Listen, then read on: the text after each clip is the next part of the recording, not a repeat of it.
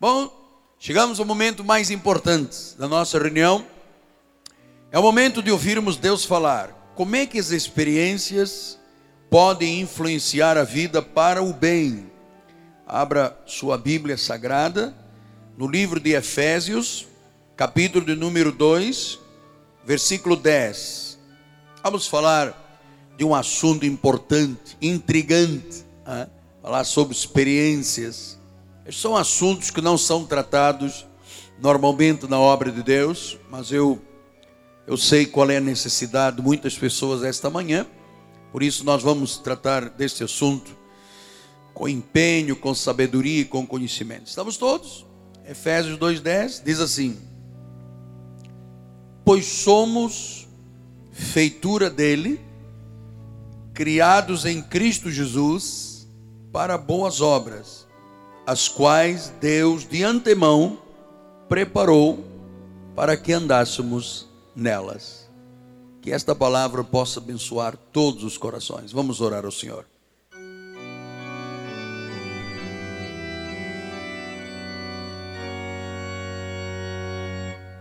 Jesus querido e amado,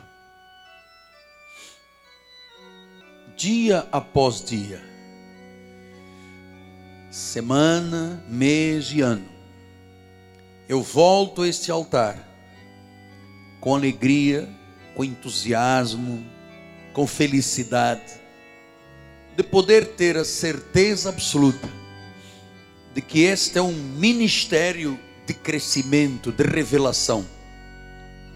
Aqui há centenas de homens e de mulheres e de famílias que não se curvam a este mundo não aceitam a proposta diabólica do mundo, não se conformam e querem crescimento na graça e no conhecimento do Senhor Jesus. Por isso, Deus, nesta hora, aquietamos o nosso coração e abrimos o nosso coração, os nossos ouvidos espirituais de ovelha, para receber o ensino, a ministração da palavra e certamente os resultados da palavra.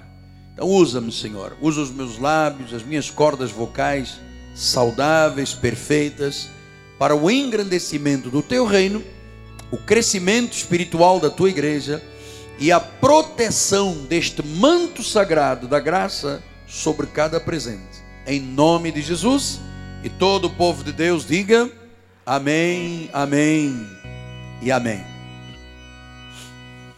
Meus filhos amados, minha família, povo de propriedade exclusiva de Deus, nação santa, raça eleita. Olha que coisa linda. Povo de propriedade exclusiva do Senhor. Benditos do meu Pai, diz a palavra do Senhor, meus filhos em Cristo. Durante os últimos cultos, e este é o sexto, nós vimos com detalhes ricos que todos nós fomos criados por Deus para ter uma vida com significado. Diga isso com os seus lábios: vida com significado. Vimos também, e o apóstolo tem insistido nisto, que nós fomos criados únicos. Deus não tem cópias. Nós somos todos originais ninguém do mundo, nem nunca existiu, não existe, não existirá alguém que tenha as suas íris nos seus olhos, os seus, as suas impressões digitais ou a sua voz. Então nós somos únicos. A possibilidade de haver uma pessoa com o mesmo DNA é de 0,00037 perdão 37 mil zeros. Um pouquinho de mentirinha na corda vocal. Então a possibilidade de existir uma pessoa igual a você é de 0,37 mil zeros. Não há possibilidade. Deus usou também o altar para lhe mostrar que Deus nos, do, nos deu dons espirituais, nos deu um coração especial motivações, desejos habilidades, talentos e nos deu uma personalidade.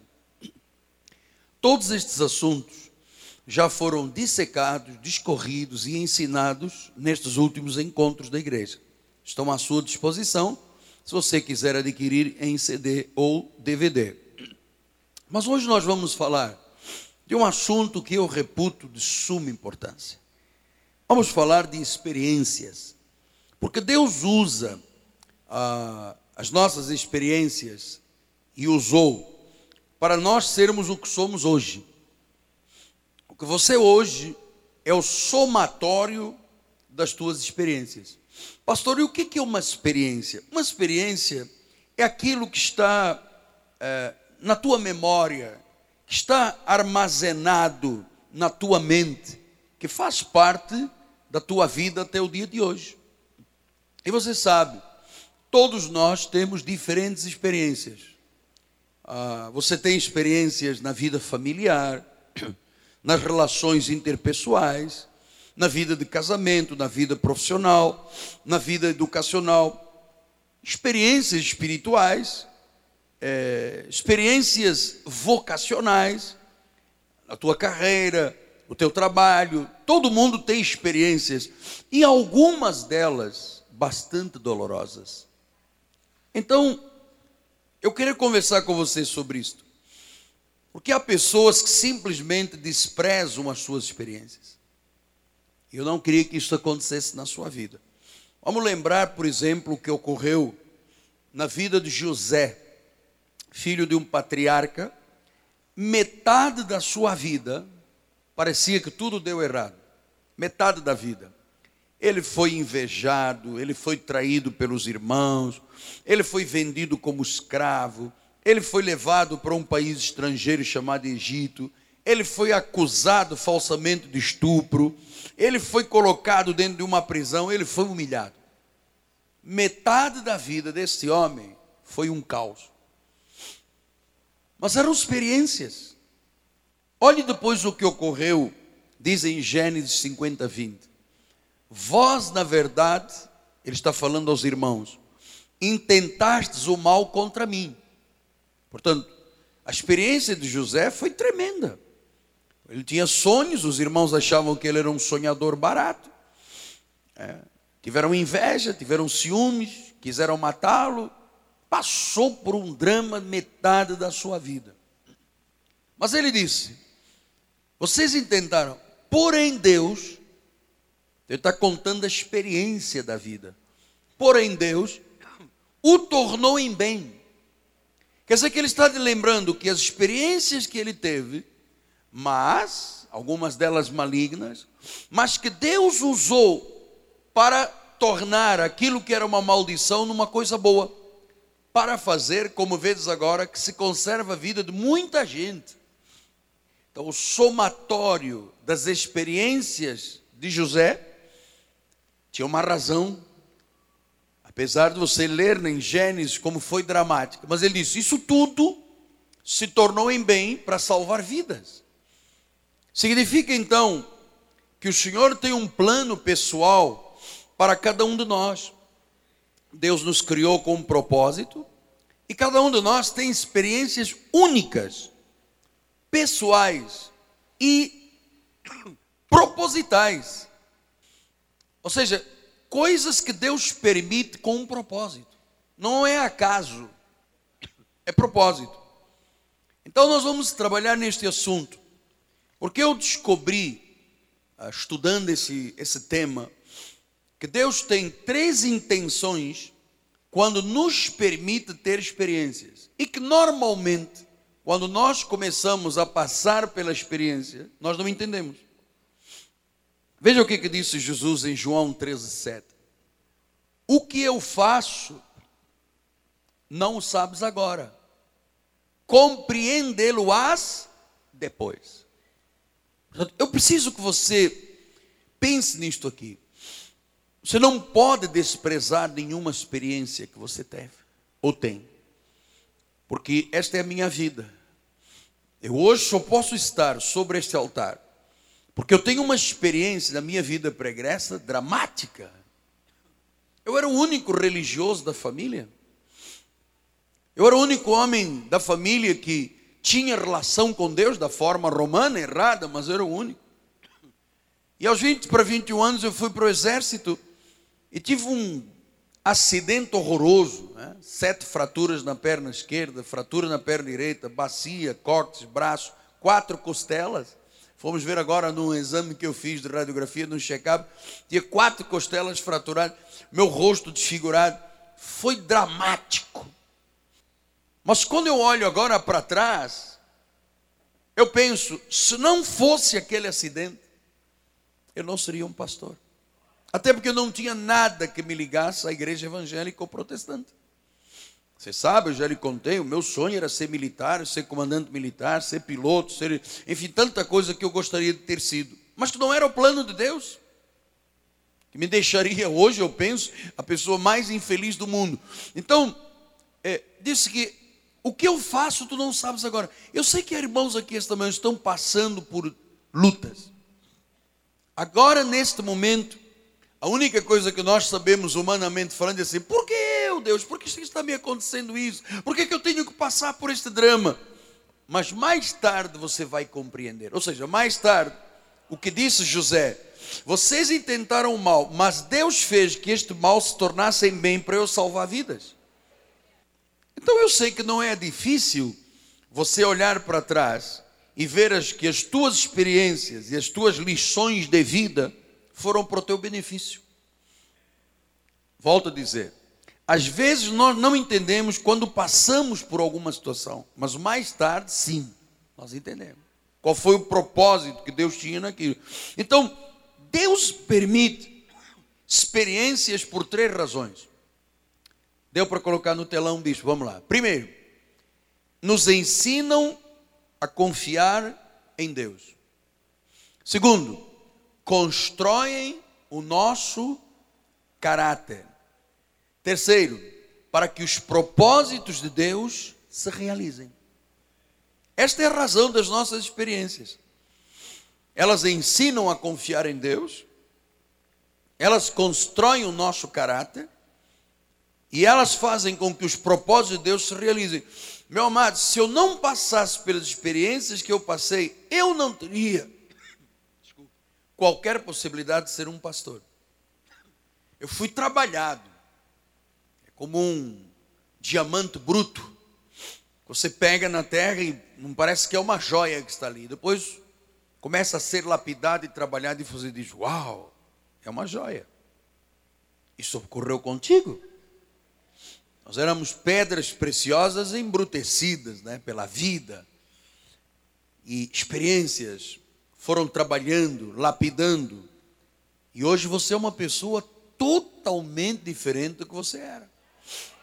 E as pessoas que resistiram a esse trabalho hoje são sofridas. Quantas pessoas passaram por aqui, resistiram a Deus e abandonaram, viraram as costas, estão pagando um preço violento de experiências, algumas dolorosas, mas que no fundo, lá na frente, elas vão ser para o bem. Então, nossas experiências não acontecem por um acaso. Não foi por causa de um problema da natureza, não foi por causa de um vizinho, não. Há um propósito, Deus, Deus permite com uma intenção divina. Então vamos começar? Vamos lá. Em primeiro lugar, Deus usa experiências para nos ensinar a confiar em Deus. Sem essas experiências, nós não confiaríamos. Olha como é que disse 2 Coríntios 1, 9. Contudo, já em nós mesmos tivemos a sentença de morte, para que não confiemos em nós, e sim no Deus que ressuscita os mortos. Então, a primeira coisa é que você sabe que Deus permite experiências para que nós não confiemos em nós e sim em Deus. Que às vezes a pessoa pensa: ah, não, eu estou passando por esse drama, não tem problema não, eu garanto o meu taco. Você já ouviu essa experiência? Não preciso de ir à igreja, eu garanto o meu taco, eu sei, eu resolvo, eu estou preparado. E não é verdade. Então Paulo disse: Olha, já havia uma sentença de morte contra nós. E por que, que Deus permitiu isso? Para que nós confiássemos em Deus e não em nós. Isso é importante. Você só entende que Deus é tudo que você precisa até você chegar a um momento de Ele ser tudo que você tem. Apóstolo, o médico disse, o advogado disse, a única coisa que eu tenho agora é Deus. Nessa hora, você deixou de confiar em você para confiar em Deus. Diga glória a Deus bem forte.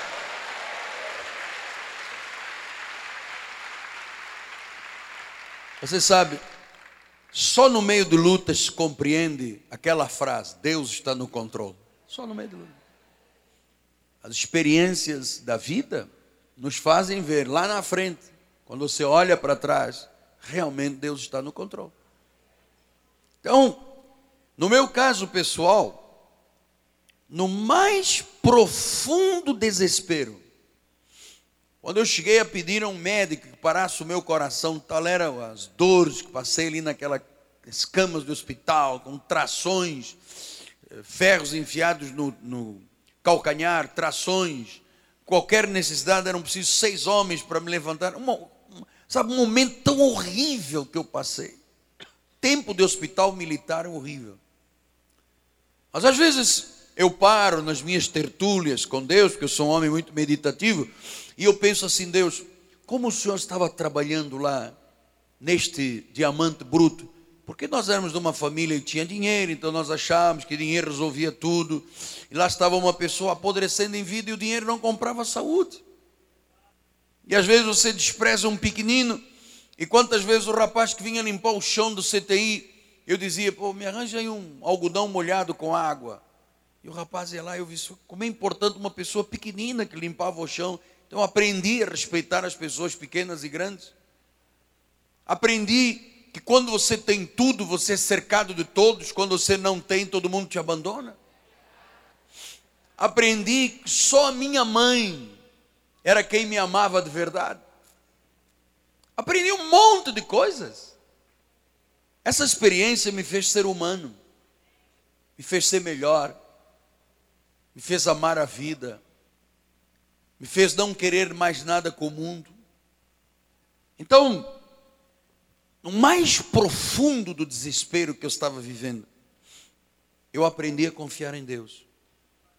Então, nossa igreja é uma igreja que gera crescimento espiritual, por causa das experiências do nosso povo.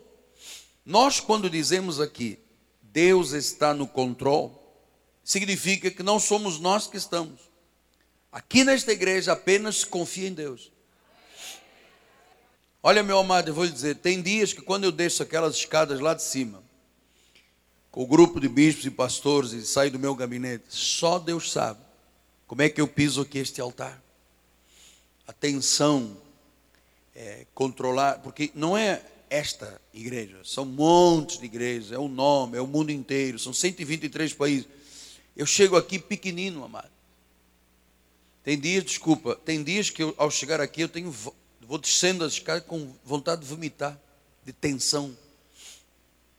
Mas enquanto eu estou lá descendo, eu estou pensando, Miguel, como é que você vai resolver o assunto? Miguel, Miguel, quando eu entro aqui, Deus, Deus me, sempre Deus diz, mas não é você.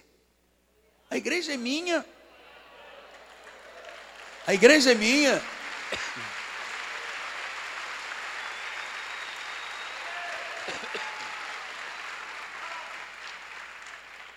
E a verdade é que se passaram 32 anos de ministério, e quando eu olho lá para trás, para a ilha do governador, para a piedade, que experiências eu fui ganhando para poder hoje ser o apóstolo que Deus quis que eu fosse. Então, a grande lição que nós precisamos de aprender juntos esta manhã é que Deus cuida e provê tudo para nós. A única coisa que nós temos que é confiar nele e deixar de você deixar de controlar a tua própria vida. Vou ver como é que eu dou um escape, vamos ver como é que eu faço, como é que não faço. Não faça isso. Paulo diz: para que não confiemos em nós. Então diga assim: eu não confio em mim, na minha carne. A minha confiança está em Deus. Meu amado, Deus não falha. Deus não falha. Eu vou te dizer pela experiência que eu tenho, que quando se confia em Deus, que Ele cuida, amado, isto funciona. Isto funciona. Portanto, eu sei que muita gente está aqui hoje angustiada. E amanhã, e a minha empresa, os meus negócios, e o banco, e a justiça. E... Eu vou te dizer o que eu digo a mim mesmo todos os dias: Deus está no controle. Não é você que está no controle. Porque um ministério que toma a dimensão do nosso ministério, nós somos atacados por todo lado. E quando chegam as notícias ao meu gabinete, ah, porque disseram, ah, porque tem no YouTube. Eu, a única coisa que eu respondo é o seguinte: Deus está controlando. Não sou eu que vou ter que defender e meter uma ação contra quem faz. Não, mas eu não faço mesmo isso. Eu aprendi um ditado com os americanos muito importante. Quanto mais você mexe na massa, mais você suja as mãos. Não, mas o indivíduo botou uma mensagem contra a igreja no YouTube. Eu quero lá saber do YouTube ou do Facebook. Eu vou lá perder tempo com besteira. Deus está no controle. Isso aqui não, não, não sou eu. Não, não, isso aqui, a igreja não tem nada a ver comigo. Só tem a ver com Deus. Para que não confiemos em nós e sim em Deus que ressuscita os mortos. O mal que vocês intentaram contra mim se tornou em bem para eu salvar vidas. Uau! Então, quando você diz assim, eu confio em Deus, isto funciona. Mas funciona poderosamente. Ele é fiel. Podemos acreditar em Jesus. Você não vê, aqui não tem uma cruz com boneco pendurado, a gente não fica com terço rezando, fazendo movimentos orientalistas. Não precisa. Isto é por fé. Então, o que, é que eu preciso que você entenda em primeiro lugar? Que Deus permite experiências para nos ensinar a confiar nele profundamente. Você vê o engenheiro que disse: o pai com 91 anos, com problema de próstata, com tantos problemas, o médico condenou, põe sonda, faz, e de repente, de repente, ele confiou em Deus e o que, que aconteceu? Acabou o problema. Então, é, eu queria muito lhe passar este sentimento, que às vezes as pessoas dizem, sim, mas eu voltei ao médico, e o médico, tudo bem, nós respeitamos a medicina, nós temos muitos médicos aqui na igreja, mas acima dessa palavra, ou do diagnóstico, ou que a ultrassonografia diz, ou que o exame diz, meu amado, você tem que confiar em Deus. Não em você, não no diagnóstico.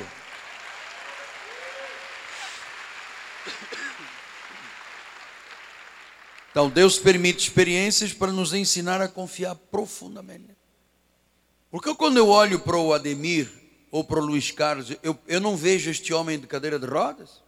Eu vejo ele caminhando aqui na igreja. Por que, que ele está na cadeira de rodas ainda? Só Deus sabe. Mas eu entrei a primeira vez numa igreja de cadeira de rodas. Num culto de ciganos. Dentro de uma favela.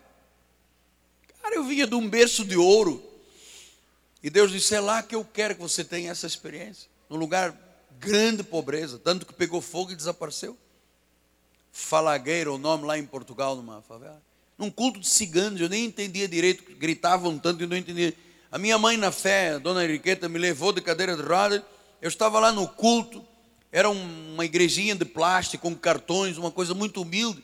E eu estava lá, sentado, e quando terminou, eu chamei o pastor e disse: Pastor, eu não ando, eu preciso sair da cadeira de rosa, eu quero viver. E ele disse: Vai agora. Abriu a Bíblia em João 14 tudo que pedires em meu nome será para a glória do Pai. Levanta-te e anda.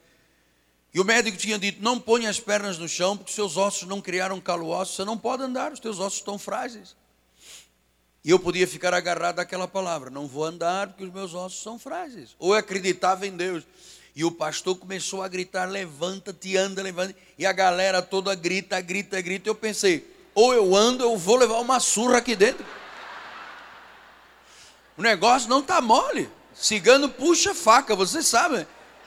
Vai ser uma peixeira aí, vai me rodar aqui. Eu disse: agora. E a irmã Henriqueta lá na portinha dizia: não. E o pastor: não, o que eu levanto, imagina, daqui a pouco vai puxar um 38. E eu falei, mas o médico disse, e o pastor falou: esqueça lá o que o médico disse. Acredita agora em Deus. Levante-se. Mas eu não posso. Levanta, cara, senão vai haver surra aqui dentro. E eu me levantei e disse: põe o pé na frente, mas como o osso não está colado? Não quero saber, põe, põe o outro, põe o outro, põe o outro, põe o outro, põe. Eu comecei a caminhar.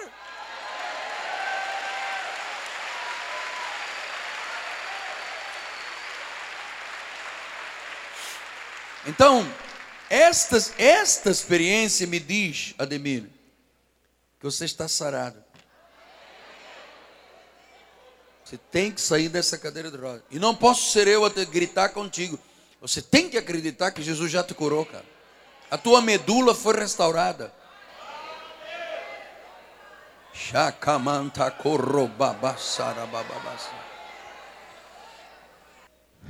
Então Deus permite experiências para nos ensinar a confiar nele. E olha, esta igreja tem muitas experiências. Tem nego aqui que já teve experiência, arma na cabeça, assalto, cada coisa violenta aqui que chega aqui ao meu conhecimento. E a pessoa diz, mas na hora, eu acreditei. Nós temos um pastor da nossa igreja que dois ou três domingos atrás foi embora para casa, entrou em um cruzamento, tinha dois homens com arma, ele com uma filha entraram no carro, vamos lá embora, vou fazer, vou acontecer. E o pastor diz: Os senhores permitem que eu faça uma oração? E o rapaz, nervoso com a arma, permitiu. Então, Senhor, em nome de Jesus, abençoa o assaltante, que ele tenha êxito em outro lugar, não comigo. Ó Deus. Abra uma outra porta, cara. Eu vim agora do culto. Sei lá, um banco, um supermercado, mas me deixa agora. O rapaz chegou e disse: Ah, tá bom, então eu vou largar vocês, saiam. Mas esse homem hoje tem uma experiência de ter orado por homens com arma. É a experiência que eu tenho da cadeira de rodas. Quer ver? Olha, mostra a minha foto, bispo. O bispo está sempre. Olha ali. Esse sou o homem da cadeira de rodas. Uma perna paralisada. É, aqui já estou. Para aí. Uma perna paralisada. Não andava, os meus colegas me levavam para o jardim. Eu estava lá, cabeludo, barbudo, e, e eu pensava, o médico dizia, olha, você prepara alguma coisa para trabalhar com a cabeça, porque você, as pernas nunca mais. E quando eu vi Deus me curar, amado, eu tenho experiência profunda com Deus. Essa, essa experiência me ensina muita coisa. Que Deus é o Deus dos impossíveis. Eu imagino como é que não deve ter ficado o coração do Eduardo quando dois homens com uma filha pequena dentro do carro deve ter. Mas ele teve um sangue frio, a experiência de confiar. Amado, vamos orar ao Senhor. Sabe, esta, esta possibilidade de hoje ele ser um instrumento assim, quando alguém passar por este drama, saiba que uma oração numa situação destas funciona. Então, eu queria muito que esse primeiro item fosse o item da sua vida. Deus permite experiências para nos ensinar a confiar nele.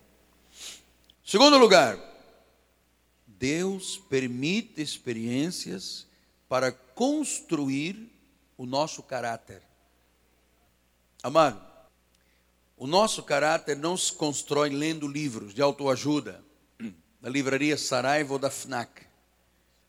Mas o nosso caráter é construído por experiências, por decisões, por escolhas, por tentações.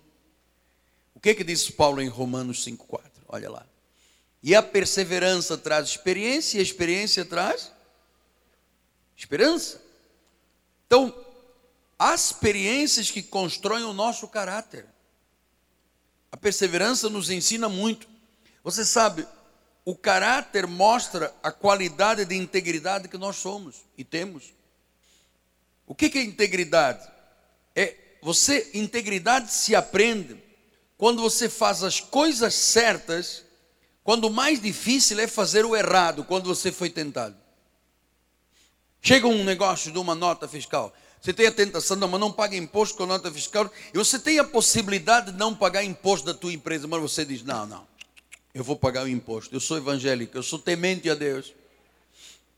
É aquela oportunidade, a pessoa está mal no seu casamento, não sei o quê, surge uma oportunidade de uma relação extramatrimonial e a pessoa diz: olha, o mais fácil é cair nesta experiência, mas eu vou fazer o certo, eu vou dizer não. Amado, é assim que se constrói a integridade. E a perseverança? É aquilo que se aprende quando você continua, continua, continua, quando tudo disse já você desista. O médico disse, piorou, encurtou o tempo de vida. Aí, a pessoa desiste. Mas como ela está sendo trabalhado no seu caráter, diz, eu sou perseverante, porque a perseverança traz a experiência, a experiência traz a esperança. Então, quando você diz, eu não vou desistir. E a responsabilidade se aprende. Quando se mantém compromissos, mesmo quando são difíceis de honrar, só porque você diz, não, eu disse sim, é sim, e ponto. É, é, é assim que se constrói o caráter de uma pessoa. Você tem a possibilidade mais fácil de errar, mas você diz: não, eu não vou para cá. Se eu mentir, eu me livro desta situação. Mas se eu não mentir, pode dar um problema. Eu não vou mentir. Você percebe quem são os evangélicos que têm caráter. Então, Provérbios 20, 30 diz isto, olha aqui os vergões das feridas purificam o mal, do mal, e os açoites o mais íntimo do corpo. Então, às vezes, nós aprendemos quando as coisas esquentam, quando a panela queima. Todas as mamães aqui já ensinaram os seus filhos pequenos. Não Cuidado com a panela no fogão, se tocar, queima. E às vezes a dona de casa vai lá e toca e se queima.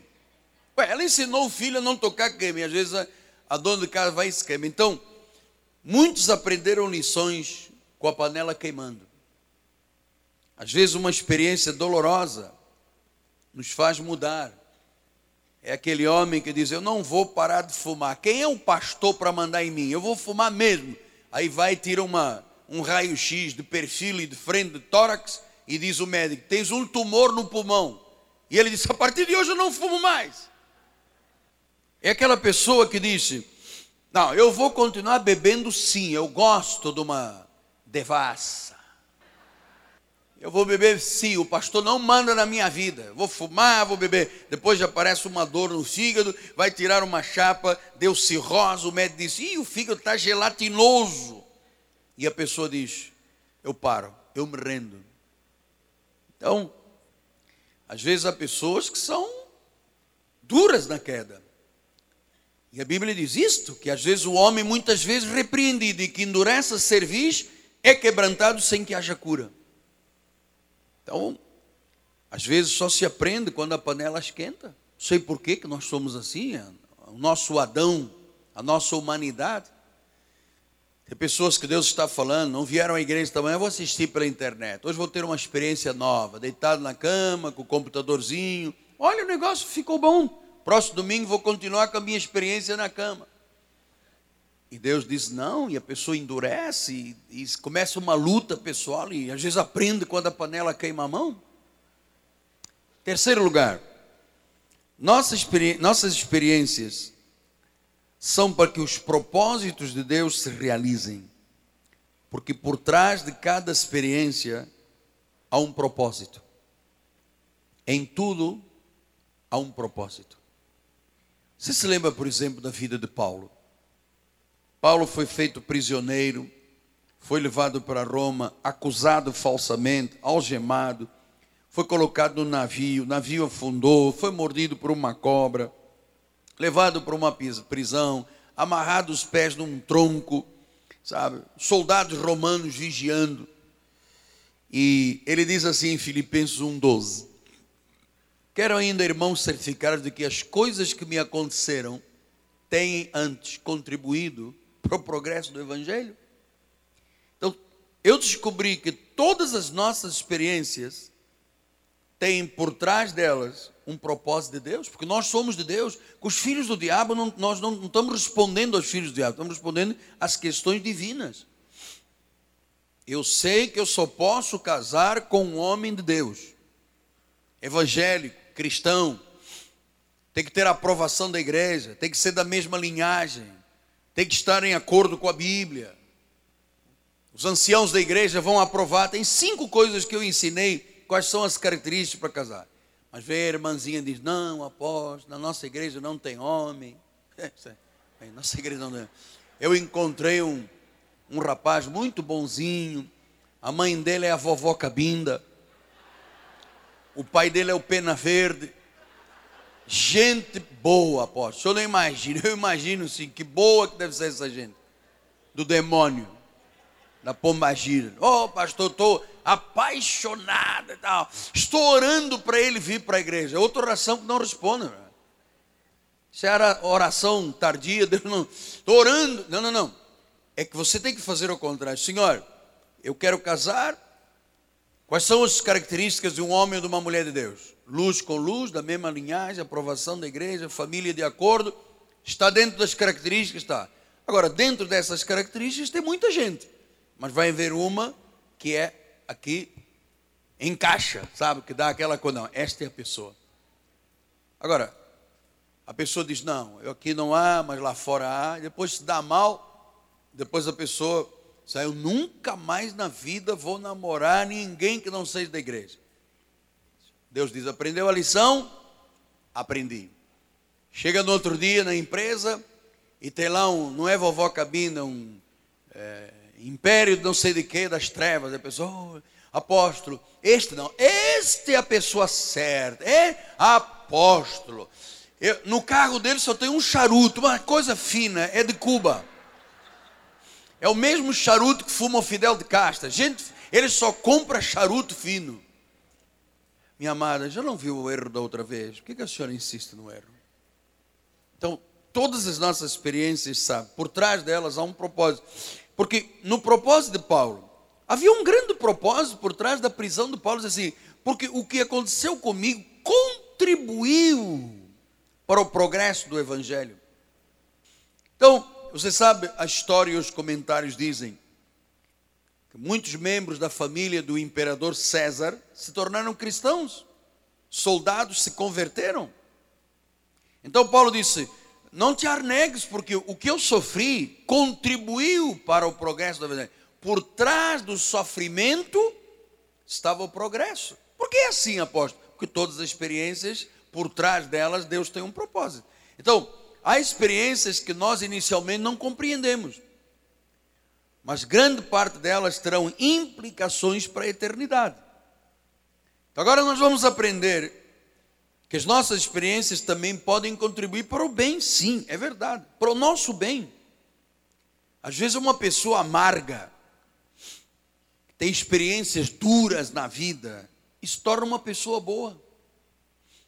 Às vezes uma pessoa doente emocional, que ficou doente porque não perdoa, porque tem raiva, porque tem ira, passa por experiências dolorosas, isso torna uma pessoa saudável. Às vezes é uma pessoa que insiste na derrota, no erro, no erro, no erro, aprenda a lição e esta experiência o torna um vencedor. Então o que, é que eu devo fazer perante as minhas experiências, apóstolo? Em primeiro lugar, examine, pergunte, questione, pense na vida. Por que, que isto aconteceu? Que aspectos da vida Deus está me falando? Por que, que isto deu errado? Porque Paulo disse em Gálatas 3,4: Terá sido em vão que tantas coisas sofrestes? Se na verdade foram em vão, quer dizer que há pessoas que sofrem, não aprendem a lição, voltam a sofrer, não aprendem. Não, quando se está passando uma experiência, você deve dizer: se você não examinar a razão da experiência, você perde a experiência. E o que eu tenho aprendido é que todas as experiências da minha vida me trazem benefícios. Então examine. Examine especialmente as experiências que trouxeram fracasso. Por que, que não me saiu bem? Onde é que eu errei? Porque se você não examinar Por que, que você errou? Você vai continuar errando uma vez, outra vez, duas vezes, dez vezes. Já ensinei aqui, por exemplo, sobre a questão de ser avalista. Bíblia diz: Não sejas avalista do teu irmão, que perderás o dinheiro e o teu irmão. Então, cada vez que vem alguém diz assim, apóstolo, eu queria saber, tem uma irmã que da igreja me pediu para eu assinar do aluguel do apartamento. Eu digo, não faça isso. Não, mas é gente de Deus. Não faça isso. O Deus dessa gente diz, não sejas avalista. Que perdes o dinheiro e perdes o irmão, perdes o sono e perdes o nome. Pois volta sim, volta não. Chega alguém aqui chorando, apóstolo. O senhor não imagina. Eu fui assinar o negócio de uma irmã e ela saiu da igreja e, e agora não pagou e eu vou ter que pagar. Mas a senhora sabia disso? Sabia. Mas por que, que errou? Porque ela não se questionou. Então você deve, todas as situações da vida, examine, questione, se pergunte: Senhor, deu errado por quê? Não deu certo por quê? Qual é a experiência? O que, que tu estás me falando no meio desta situação? Número dois, examine para extrair uma lição que você aprendeu. Você sabe, eu é, levei 36 anos gritando nas mensagens. Eu tive vários professores de vocalize assim: não grite, pastor. Não grite. A igreja vai te entender melhor se você for mais tranquilo. Tem pessoas que têm dificuldade, o som, isto, aquilo, então você grita, grita. E eu não, eu tenho que gritar, porque eu sou pentecostal, eu aprendi na assembleia, gritar quanto mais berra, mais espiritual. E há quatro semanas atrás fui fazer o exame, tinha um cisto na corda vocal. E agora eu sou obrigado a falar calmo. E eu fiquei agitado, porque eu sei o que, que as pessoas vão pensar. Agora o apóstolo está muito calmo. Será que ele está com Alzheimer, Parkinson? Não, é um cisto que me obriga a ser moderado. E sabe o que tem acontecido? Muitas pessoas dizem, agora eu compreendo melhor o que o senhor fala. O seu sotaque é meio estranho, o senhor correndo eu não entendo nada. Eu venho que eu gosto da igreja, mas eu entro e saio e não entendo nada. Todo mundo ri, eu rio junto. Nego bate palma, eu também bato, mas eu só falava muito rápido, parecia o trem bala, Rio São Paulo em 40 minutos. E hoje eu não posso. Eu aprendi uma lição corda vocal tem que ser educada, tem que ser estimada. É minha, minha vida são as cordas vocais. Então eu contratei uma fonoaudióloga da igreja, doutora Vera. Antes dos cultos, ela vai no meu gabinete fazer exercícios. Brrr, brá, fri, frá, trim, trim, brrr, brum, brá. E a pessoa entra no meu escritório, estou eu, brrr, brá, o que, que está passando? Está recebendo o que, o apóstolo? Baixou o que na cabeça do apóstolo? E a doutora me passa os exercícios e eu vou no carro. A, E, I, O, U. F, F, F, F, F, F. Eu parei num estacionamento ontem, enquanto estava esperando arrumar um negócio no meu carro, eu fiquei lá com os exercícios. F, F, F, F, F. S, S, S, S, brr. Aí o moço está passando mal, senhor? Falei, não, estou cuidando das cordas vocais. Né? E como é que é? Não, o senhor faz brrr. E o homem começou comigo, brrr. O senhor nunca vai ter cisto na corda vocal. E ele, até amanhã, senhor, brrr. Brrr. Aprendi. A duras penas aprendi que para o povo entender não tem nada a ver com grito. Esperei 32 anos para aprender isso aqui. É, será que foi em vão que você sofreu tantas coisas? Então nós, é, você tem que questionar e depois extrair uma lição. O que nós podemos aprender com as nossas experiências é muito interessante, porque não diga assim, Senhor, por que que isso me aconteceu a mim? Diga o contrário, Senhor, o que o Senhor quer que eu aprenda? Porque não é fácil mudar uma pessoa, mano. Cada um de nós tem um background familiar, cultural. Uns vieram da igreja romana, outros do espiritismo, da macumba, da pombagira. Cada um tem uma experiência espiritual. Agora, quando você se converte, as tuas experiências servem para te educar, para seres um cristão de verdade. Quantas vezes você pensa que está pronto, que está maduro e Deus diz não? Aí você insiste e se dá mal. Deus disse: Eu já disse que não é hora. Então, aprenda a tirar lições das experiências.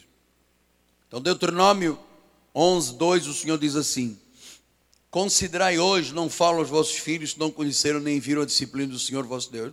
Considerai a grandeza do Senhor, a sua poderosa mão e o seu braço estendido. Então, Paulo disse, perdão, Paulo, eh, Moisés disse: Considerai. O que, que ele está dizendo? Lembre-se. Lembre-se, o que, que deu errado? Considera, examina, tire a lição. Já passou por uma disciplina de Deus? O que, que essas lições de Deus te permitiram? O que, que você está extraindo? Porque isso se chama maturidade. Quando você extrai uma lição de uma experiência, você está provando que é maduro. Só você cai no erro outra vez da situação. É, você se lembra quando Deus retirou o povo de 400 anos do Egito, da escravidão? Moisés foi lá, Faraó arrancou o povo. Foi uma grande demonstração do poder de Deus. Deus abriu o mar vermelho, derrotou os militares de Faraó. Mas logo depois, quando eles entraram no deserto, começou a murmuração. Cadê a água? Cadê a cebola? Cadê os alhos? Vamos ver isso aqui, Números 11, 1 a 9. Queixou-se o povo da sua sorte aos ouvidos do Senhor. Ouvindo o Senhor, acendeu-se-lhe a ira. O fogo do Senhor ardeu entre eles, consumiu as extremidades do arraial. Deus ficou irado com a murmuração então o povo clamou a Moisés, e orando este ao Senhor, o fogo se apagou. Pelo que chamou aquele lugar de Taberá, porque o fogo do Senhor se acendera entre eles. E, a, e o populacho que estava no meio deles veio a ter grande desejo das comidas dos. O povo que tinha sido liberto do Egito começou a ter desejo das comidas, pelo que os filhos de Israel tornaram a chorar. Também disseram: Quem nos dará carne a comer? Lembramos dos peixes do Egito, comíamos de graça dos pepinos, dos melões, dos alhos, das cebolas, dos alhos. Hã? Agora seca-se a nossa alma, nenhuma coisa nós vemos senão este maná. Era o maná como semente de coentro, sua aparência semelhante à do bedélio. Espalhava-se o povo e colhia, os moinhos moíam num grau e pisava, e as panelas o cozia, dele fazia bolo, seu sabor era como de bolos amassados com azeite. Quando de noite descia o orvalho sobre o real, sobre este também caía o maná. Então, veja, Deus disse: Você não tem o alho, você não tem a cebola, você não tem a comida dos discípulos, você tem a minha comida, o meu maná. Mandou codornizes, bateu numa rocha, tirou água. Deus não falha com a sua provisão, mas o povo começou a se queixar, começou a murmurar esqueceram de tudo de bem que Deus fez até lá, aquela hora, e começaram a murmurar, ah, porque tem alho, tem cebola. Você sabe, às vezes nós humanos nos esquecemos de tanto bem que Deus já fez. E começamos a lamentar o dia de hoje. Ah, porque isso, não faça isso. Extraia lições. É preciso lembrar, é preciso considerar, é preciso aprender as lições da vida. Você sabe, até Miriam, Miriam, irmã de Moisés, se esqueceu desta lição de vida e começou a murmurar. Veja o que diz em Números 12, 1 adiante, olha lá. Falaram Miriam e Arã contra Moisés, por causa da mulher cuxita que tomaram, pois tinha tomado uma mulher cuxita. E disseram: Porventura tem falado o Senhor somente a Moisés? Não tem falado também a nós? E o Senhor ouviu. Eles estavam dentro de uma tenda, igual a do Gaddafi, falando mal do, do líder, o irmão dela, a irmã dele, perdão, a irmã Miriam, falando mal, não, porque Deus faz, porque se fala com ele, fala comigo, se ele é profeta, eu também sou, se ele manda, eu também mando, quem é ele, quem é Moisés, como é que pode? Ele foi casar com uma negra, uma coxita, e começaram a falar e a murmurar contra Moisés. E diz a Bíblia que Deus ouviu. Até o que você fala entre quatro paredes da tua casa, Deus ouve. Ah, Deus ouviu e não ficou quieto.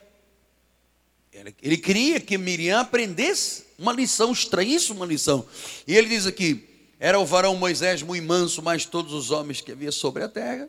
Logo o Senhor disse a Moisés e Arão e a Miriam: Vós três saí da tenda da congregação e saíram eles três. Então o Senhor desceu na coluna nuvem, expôs a porta da tenda, depois chamou Arão e Miriam e eles se apresentaram. Então disse: Ouvi agora as minhas palavras. Se entre vós há profeta, eu, Senhor, em visão a ele me faço conhecer ou falo com ele em sonhos. Não é assim com meu servo Moisés, que é fiel em toda a minha casa? Boca a boca falo com ele claramente, não por enigmas, pois ele vê a forma do Senhor. Como não temestes falar contra o meu servo, contra Moisés? E a ira do Senhor se acendeu, contra ele se acendeu e retirou-se. E a nuvem afastou-se sobre a tenda, e eis que Miriam achou-se leprosa, branca como a neve. Olhou Arão para Miriam, que estava leprosa.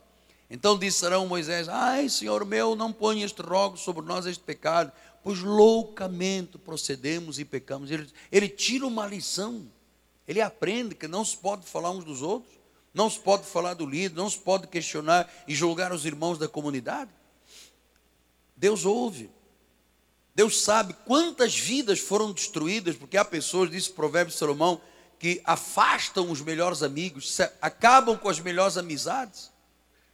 Deus ouve. E Deus permite lepra, permite é, problemas financeiros, permite problema de emprego, desemprego, para a pessoa tirar uma lição e dizer: Eu nunca mais falo de ninguém. E então diz a palavra do Senhor: Ou Ora, não seja ela como um aborto que saindo vendo da sua mãe tenha metade da sua carne já consumida. Moisés clamou ao Senhor, dizendo: Ó oh Deus, rogo-te que a cures. Respondeu o Senhor a Moisés: Se seu pai lhe cuspir no rosto, não seria envergonhada por sete dias? Seja detida sete dias fora do real e depois recolhida. Deus disse: Vais aprender a lição. Assim Miriam foi detida fora do real por sete dias e o povo não partiu enquanto Miriam não foi recolhida. Então, você sabe, uma das coisas que é, se questiona, Deus questiona muito, são as questões de relacionamento dentro de uma comunidade. Se a pessoa vai, comenta, vá, ah, porque eu não gosto, porque eu quero criar um partido do contra dentro da igreja, porque eu quero isto, eu quero aquilo. Você sabe, igreja não é uma coisa humana. Não se meta com Deus. Porque há experiências muito dolorosas e Deus disse a Moisés: Moisés, não me peça para eu tirar a lepra da sua irmã, porque ela tem que aprender a lição. Eu a ouvi murmurar. Ela disse que se eu te falava a ti, também falava a ela, que se você é profeta, eu também sou profeta. E Deus disse: Espera aí, eu falo com Moisés, é o meu único líder. E por você ter sido murmuradora, você vai ficar. O que, que Deus disse em síntese? Aprenda a lição. Então, primeiro lugar, examine. Segundo lugar, extraia lições das suas experiências. Não as perca. Terceiro lugar, aproveita as experiências dos outros. Aprenda com quem tem experiência. Ah, diz a Bíblia que o sábio, quando ensina um sábio, se torna mais sábio. Você sabe, há uma experiência que eu tenho na minha vida, nunca contei publicamente, vou contar hoje. Antes de começarmos a construção da catedral, eu fui convidado por um, filho de um pastor muito nosso amigo, me convidou a mim, o bispo Zé Carlos, para irmos aos Estados Unidos, para ver igrejas grandes, para termos uma noção como Deus agia lá e que poderia agir aqui. Eu fui levado a uma igreja em Dallas, uma igreja chamada Calvary Temple, o Templo do Calvário. Era uma sexta-feira, o pastor era day off, chamado Don George, o nome desse pastor, um dos grandes pastores dos Estados Unidos. Era o day off dele, mas ele soube que éramos do Brasil e foi lá no escritório nos receber. E ele perguntou-me: O que, que o senhor quer? E eu disse: Não, eu vim aqui para saber o que, que Deus está fazendo por seu intermédio, porque eu estou para construir uma catedral. E ele falou assim: Eu vou te dar uma receita que você nunca mais vai esquecer. Pois não. Ele disse: Não divida a glória que Deus te deu no teu ministério com outra pessoa ou com outras pessoas, porque sempre que você dividir a glória de Deus da tua vida com outra pessoa, essa pessoa se voltará contra você. Eu disse, ah, porque ele não entende de problema cultural. O Brasil é diferente, nós somos todos amigos, todo mundo beija, abraça, não tem nada disso. Meu amado, este altar aqui é meu todas as vezes que eu dividi a glória, porque Deus só usa um Moisés, entende, compadre? Um Moisés, um Abraão, um Davi, um Salomão. Deus não usa quatro Moisés, usa um.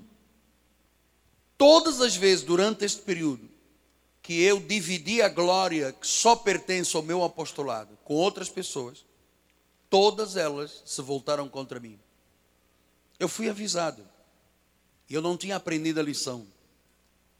Portanto, o altar é uma coisa muito sagrada. Quando eu comecei lá na Ilha do Governador, numa escolinha pequenininha, num auditório, eu não tinha lá ninguém para dividir glória com ninguém. Depois Deus, através da minha vida, sozinho, através da minha vida, Deus fez, Deus fez, Deus fez. E houve momentos que eu disse: Bom, agora eu vou dividir a glória da minha vida com outras pessoas. E eu fiz. Todos os que eu fiz neste período, da piedade para cá, todos se voltaram contra mim. E se deram mal. Porque eu aprendi, agora, a duras penas, que quando Deus tem um trabalho com uma pessoa e joga a glória dele, se a pessoa divida a glória dele, significa que ele está dizendo, Senhor, a mim pouco me importa se a tua glória se não é tua glória, então eu vou dividir com A, com B, com D, e não posso. Os americanos dizem assim: As long as I live on this earth, o tempo que eu viver nesta terra, a glória deste ministério, em termos ministeriais, não é glória de orgulho, é em termos ministeriais, só está sobre a minha vida. Porque se eu tentar dividir e der a um pastor, Deus intencionalmente vai deixar se voltar contra mim. Bispo, o senhor é testemunha do que eu estou falando. No passado, era assim: se eu olhava para assistência e um pastor me amarrava a cara, no dia seguinte ele pregava. Então, todo mundo já aprendia, basta amarrar a cara que o apóstolo cede o lugar do púlpito. Deus dizia: não ceda. É melhor se ele amarrar a cara, manda para o cirurgião plástico, do que você dividir o altar, porque você. Foi o que Deus disse a Miriam: Miriam, ouça uma coisa. Eu falo com o meu servo boca a boca. Ele tem visões comigo. É com ele que está a glória. Não é com você. Você está se metendo com a glória dele. Você vai ficar leprosa. Então, por que, que eu estou dizendo isso tudo? Porque nós temos que aproveitar as experiências dos outros. Eu fui aprender com Dom George. E porque não há coincidências, o bispo eh, Zé Carlos me veio agora no meu computador abrir isso assim, Miguel, eu descobri, olha quem é, o Dom Jorge. Eu falei, Zé, eu vou falar disso esta manhã. Ele já está um senhor muito idoso, já não é mais, já não está ativo, já tem um outro pastor na frente, ele é apenas jubilado. Mas esse homem me disse uma coisa muito interessante. Não divida a glória de Deus com ninguém. Dividiu, tem luta interna. Às vezes você quer achar que outras pessoas têm capacidade. Não, cada um tem um propósito de Deus. O apóstolo é o apóstolo. Muitos me disseram a mim, mas eu também sou profeta, eu também ouço Deus, eu também escrevo livros, eu também faço poesia. Só que faz dentro do âmbito da vida dele particular ou da vida dela.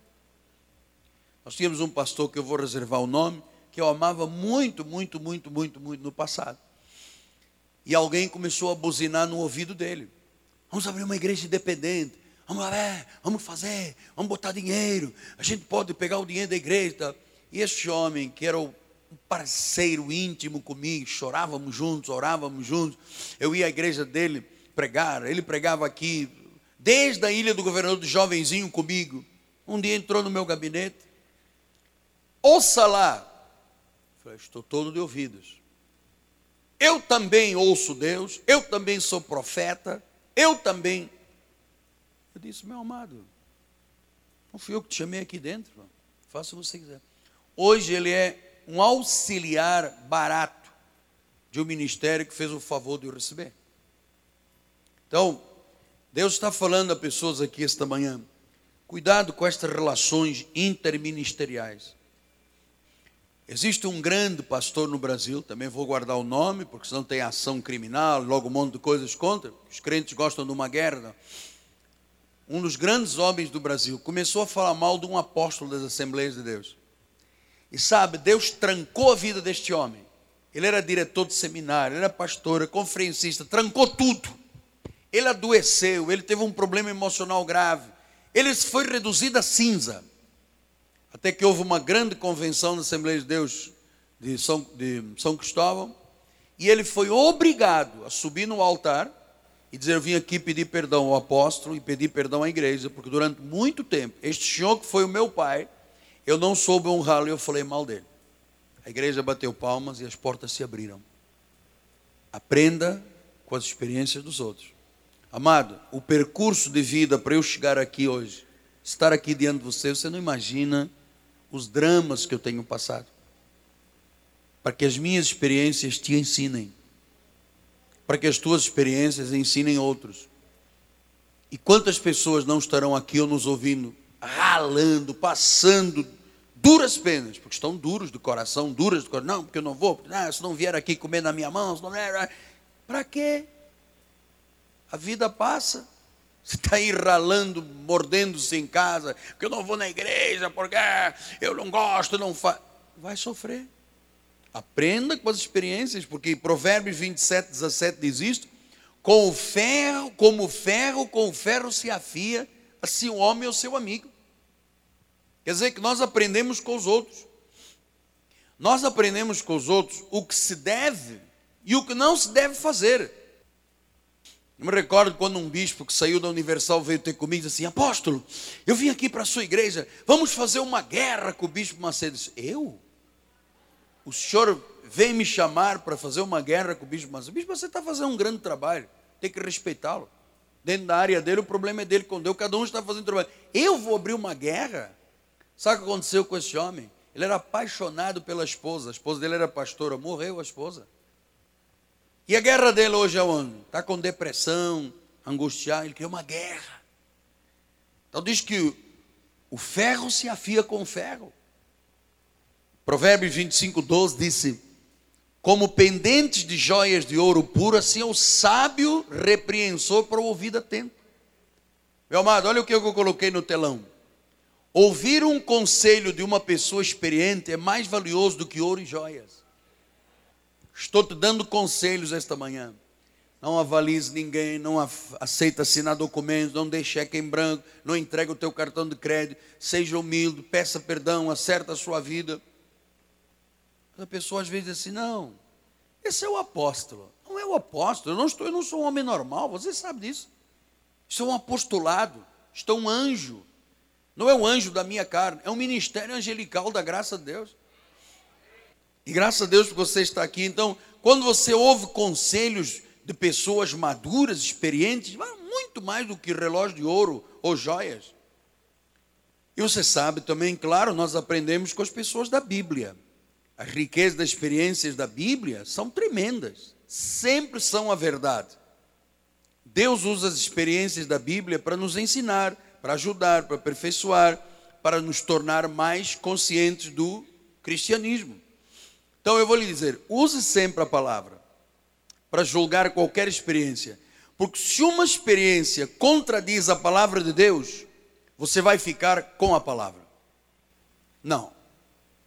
Sempre que uma palavra contradiz a Bíblia, fique com a Bíblia. Um dia o diabo chegou junto de Eva e disse assim: É verdade que Deus. E ela disse: É, Deus disse: Não, não tem nada disso, não. Deus sabe que se você comer e tal. E o que que Eva fez? Em vez de ficar com a palavra, ficou com quem? Com Satanás. Então, use suas experiências para encorajar outras pessoas. Porque em 1 Tessalonicenses 5,11 diz assim: Consolai-vos, pois, uns aos outros, edificai-vos reciprocamente.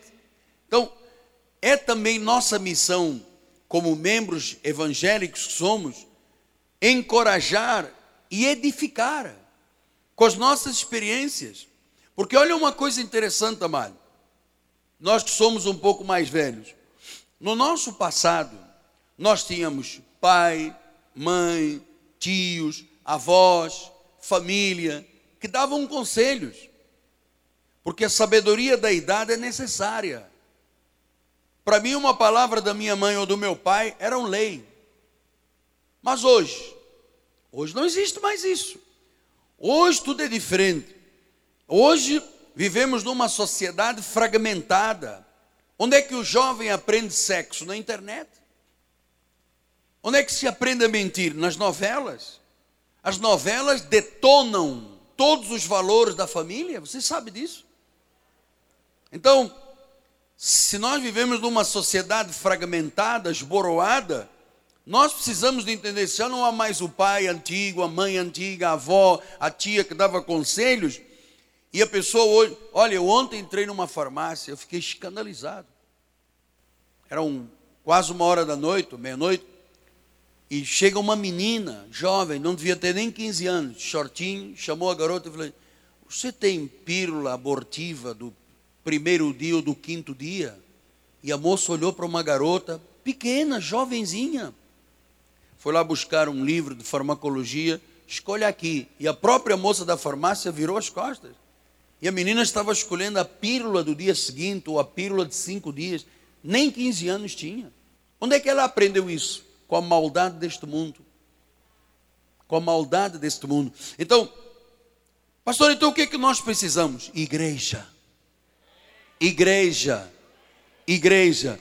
Porque em Tito 2, vamos lá.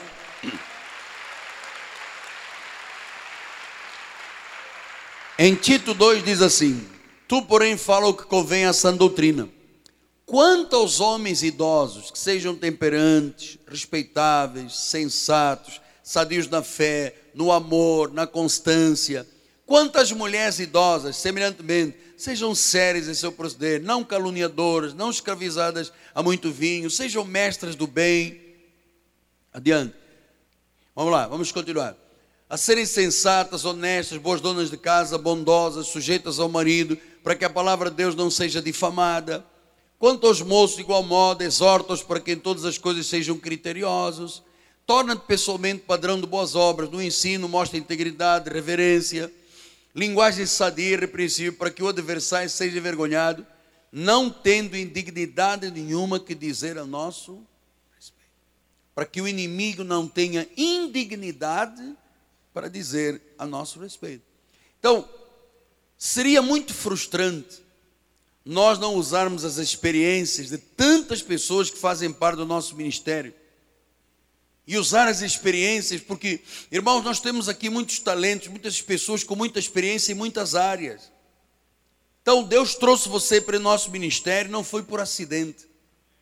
Deus trouxe você intencionalmente. Porque esta igreja é uma família que tem propósitos. E eu sei que muitas pessoas têm algo a oferecer à família de Deus. São experiências, experiências empresariais, experiências de dinheiro, experiências de família. Amado, você tem que oferecer para o seu próprio bem, para a sua saúde emocional, física, espiritual e mental. Você tem que oferecer a sua experiência para ser usada por Deus na igreja. Então Deus espera que você ofereça a sua experiência.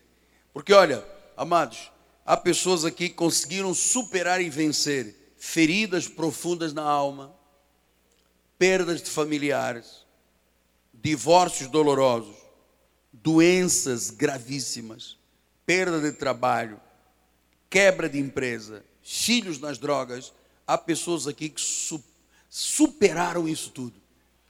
E estas pessoas têm que ensinar as outras. Então a tua experiência pode ajudar os que sofrem, que enfrentam os mesmos problemas. Se você venceu, outras pessoas vencerão igual. 1 de Coríntios 1, 5 e 6 diz assim. 1 de Coríntios 1, 5 e 6. Aí. Porque em tudo fostes enriquecidos nele, em toda a palavra, em todo o conhecimento, assim como, como o testemunho de Cristo tem sido confirmado em vós. Então você é enriquecido por uma experiência para depois ser um testemunho. E em 2 Coríntios 1, 5 e 6, o que que diz? Porque assim como os sofrimentos de Cristo se manifestam em grande medida em nosso favor, assim também a nossa consolação transborda por meio de Cristo. Mas se somos atribulados, é para o vosso conforto e salvação. Se somos confortados, é também para o vosso conforto, o qual se torna eficaz, suportando vós com paciência os mesmos sofrimentos que nós também padecemos. Então, você sabe, uma pessoa que perdeu um ente querido e conseguiu superar, foi arranjar forças não sei aonde, essa experiência tem que ser contada na igreja. Uma pessoa que tem um diagnóstico médico terrível e consegue ultrapassar pela fé e ver a cura, tem que contar à igreja. Uma pessoa que vence o alcoolismo, que vence a droga, ela tem que ser, na sua experiência, motivo de glória. Portanto, a lição que você aprendeu de alguma experiência ajudará outros a serem vitoriosos, a não desistirem. Sabe como é que isso se chama? Ministério. Você tem um ministério. Então, durante seis mensagens, eu lhe ensinei como ter uma vida com significado, com propósitos, para que você impacte outras vidas, para que você ajude outras pessoas. Então, quantas pessoas esperando que a nossa experiência as ajude a voltar a viver? Você pode imaginar? Então é tempo de você dar algo a Deus, do tanto que Ele fez por você, para a glória dele, é tempo. De você dizer, Senhor, a minha experiência pode ajudar outras pessoas. A minha vitória numa situação pode ser motivo de glória para outra pessoa. Então Deus tem esperado isso, Ele quer. Suas experiências não são por um acaso. Todas as experiências que eu tive na vida, todas, boas e más, todas cooperaram para o meu bem. Porque a Bíblia diz isto: tudo coopera para o bem daqueles que amam a Deus, daqueles que são chamados segundo o seu propósito. Portanto, nós temos aqui, conforme Paulo disse, as senhoras mais idosas ensinem as mais novas a serem criteriosas, boas donas de casa, honrarem os maridos. Meu irmão, as nossas experiências edificam outras vidas. Por que, que eu conto tantas vezes o meu testemunho? Para que você pense, se Deus fez na vida do apóstolo, pode fazer na minha vida. E por que, que eu leio os testemunhos aqui? Para que as pessoas vejam, se Deus curou o pai do engenheiro Murilo, vai curar qualquer pessoa. Você está entendendo? Então, as suas experiências são importantes, porque elas constroem o seu caráter, a sua vida. Não as despreze, aproveite e use-as para a glória do Senhor. Amém? Assim seja, assim diz o Senhor.